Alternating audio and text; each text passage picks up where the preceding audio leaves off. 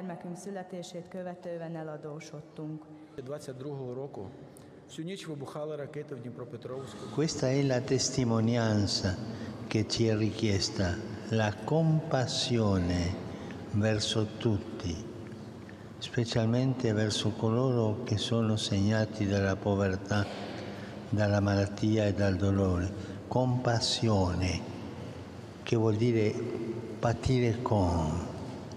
Abbiamo bisogno di una Chiesa che parli fluentemente il linguaggio della carità, idioma universale che tutti ascoltano e comprendono, anche i più lontani, anche coloro che non credono.